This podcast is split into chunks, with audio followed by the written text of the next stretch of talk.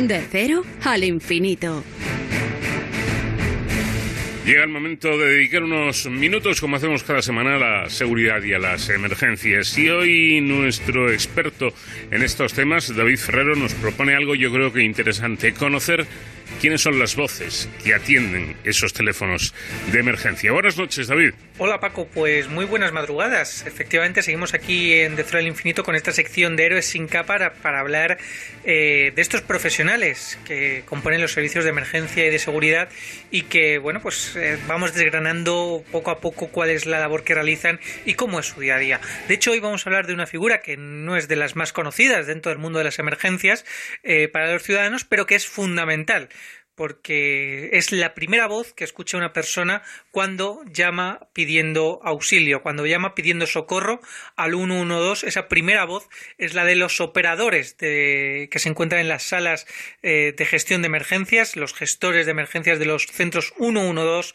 que en España son de carácter regional, actúan por cada región, existe un 112, pero que luego es verdad pues que estemos donde estemos siempre nos van a dar esa atención eh, personalizada, porque al fin y al cabo cada emergencia es un mundo y que nos van a guiar eh, sobre qué debemos de hacer y sobre todo activar los recursos necesarios para eh, que puedan atendernos de forma pues eficaz, ¿no? que es de lo que se trata cuando hablamos de, emergencias. Para conocer mejor el mundo de los gestores de emergencias y de todos los profesionales de que hay detrás, los jefes de sala, también los, coordinadores de estos centros 112, contamos con un profesional que precisamente ha, ha, pasado por varios puestos, ha sido gestor, ha sido jefe de sala y que ahora es el jefe de atención de emergencias del 112 de Cantabria. David Piedra, buenas noches, bienvenido. Hola, buenas noches, muchas gracias. David, eh, cuéntanos desde tu experiencia, eh, ¿cómo es ser gestor de emergencias? Porque al fin y al cabo atendéis todo tipo de llamadas. Sí, sí, el gestor atiende pues eh, cualquier llamada que entre al 112 y la verdad que, que bueno, pues es una, un profesional que, tiene una, un turno puede ser pues, pues bastante movido. Eh, la verdad que anímicamente pues estás atendiendo una emergencia que no es gran cosa, que igual es un accidente de tráfico eh, con poca cosa y la siguiente llamada que atiendes pues es una persona, en este caso en Cantabria, por ejemplo, que tenemos mucha costa, una persona caída en el agua con eh, la rapidez que hay que manejar ese tipo de incidentes y la respuesta rápida que hay que dar. ¿Cómo, ¿Cómo, se maneja? Porque me imagino que tendréis eh, que tener mucha sangre fría, ¿no? Porque veis de todo o escucháis de todo más bien, ¿no? Y, al otro lado hay una persona que, que está poniendo toda su confianza en, en vuestras manos. ¿Cómo, ¿Cómo se gestiona esto, sobre todo cuando hay un incidente en el que tienen que intervenir diferentes servicios de emergencia? Sí, por ejemplo, yo bueno hablo por la parte del 112 Cantabria el gestor, una vez que recibe una llamada de, emergencia, eh, hay ciertos niveles de emergencia según la gravedad. Entonces, si es una emergencia de bastante grave que, conlleva la movilización de bastantes recursos, el gestor lo primero que va a hacer va a ser geolocalizar esa emergencia, donde está ubicado, lo, que ocurre, concretar exactamente qué es lo que ocurre para saber qué recursos hay que mandar y tanto él como los eh, compañeros y el jefe de sala de, del 112 Cantabria van a alertar a, todos los organismos. Eh, somos una sala mm, no pequeña, bueno, eh, somos eh, una comunidad uniprovincial, pero sí que podemos llegar a movilizar entre 6 y 7 organismos en cuestión de pocos minutos, en 3 4 minutos como mucho. Eh, me imagino que no cualquiera puede sentarse delante de esas pantallas ¿no? de los centros eh, gestores de emergencias y atender esas llamadas, sino que habrá que recibir previamente una formación, una preparación, un entrenamiento, imagino. Sí, hay una, hay una formación previa a toda aquella persona que quiere ser gestor. Eh, se le forma internamente, o sea, no es algo que haya una formación concreta que valga para todos los sitios hay que contar que bueno las distintas comunidades, eh, Cantabria tiene una orografía, tiene mucha costa, tiene mucha montaña, entonces sí que es eh, hay que conocer eh, esas zonas y, y, después al gestor se le prepara de forma de, se le enseña, como el dice, se le enseña a pensar en caso de, de, que, de las emergencias, en caso de las llamadas, se le enseña a dar una respuesta rápida y eficaz.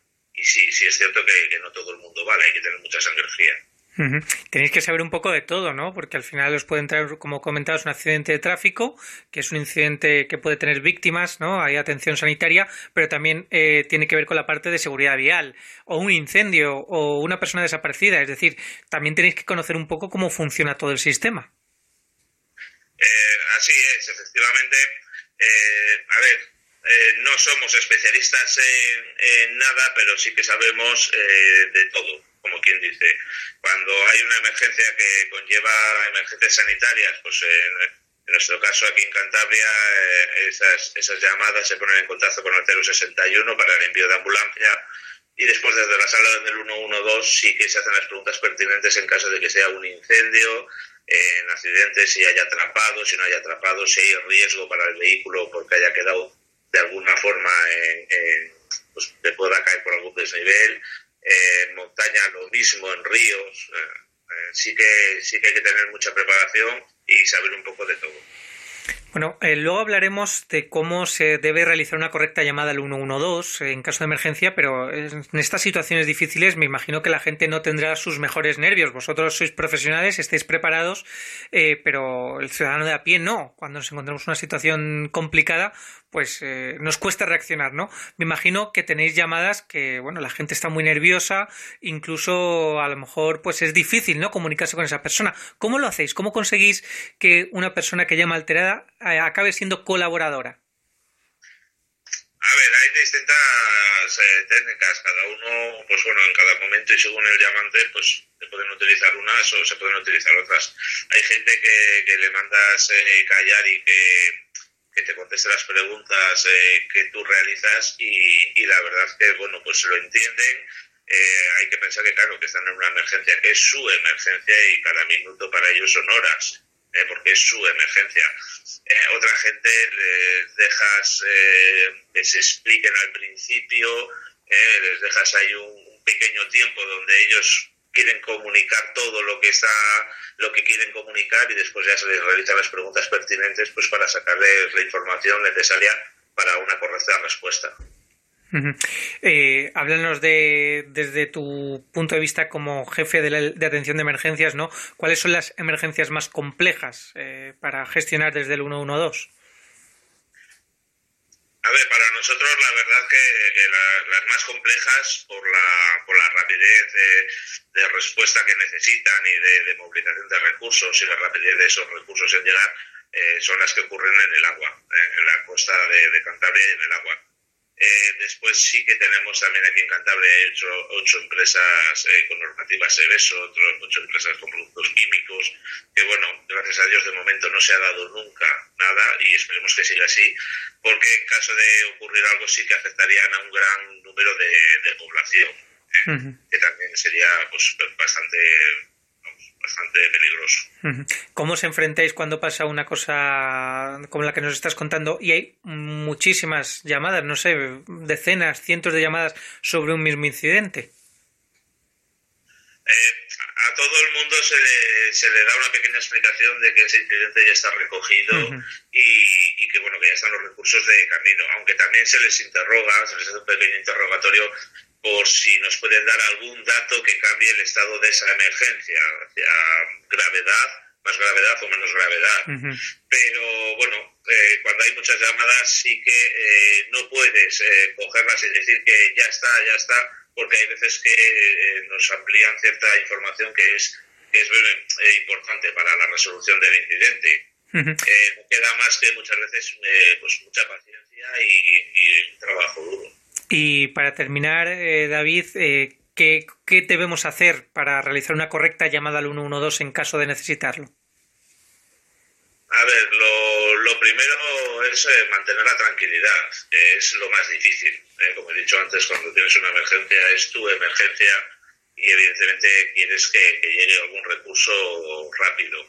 Pero bueno, manteniendo la tranquilidad nos expresamos mejor, vamos a ser conscientes de, de las preguntas que nos están haciendo los gestores ¿eh? Eh, vamos a dar una respuesta, la, respuesta que, vamos, a lo que nos están pidiendo y, después eh, solamente indicar lo que estás viendo, lo que ves. Tanto sea una emergencia tuya como que hayas visto un accidente de tráfico, Eh, hay datos que eh, la población muchas veces eh, iba como un loco. ese tipo de datos no a la hora de, solucionar la emergencia no nos aporta nada. Entonces es solamente decirnos lo que lo que veo. Oye, pues mira, venía un coche, se ha salido de la carretera, ha dado vueltas de campana, he visto que ha salido una persona, no hay gente dentro. lo que veo, solamente con decir lo que veo y mantener la tranquilidad eh, yo creo que sería pues, eso, pues una, una gran labor. Pues nos hemos acercado en esta sección de hoy un poco a la labor que realizan los operadores y los profesionales que están en las salas 112 de, eh, no te iba a decir de España, pero también en Europa y en todo el mundo, eh, gracias a David Piedra, que es el jefe de atención de emergencias del 112 de Cantabria. esperemos que tenga un buen servicio. Sí, esperemos, esperemos que sea un servicio tranquilo esta noche. Muchísimas gracias David y a todos los eh, a todo el equipo del 112 Cantabria y nosotros Paco volvemos la semana que viene para seguir acercando estas historias, este día a día de los héroes sin capa aquí a de cero al infinito. Hasta entonces ya saben, protéjanse.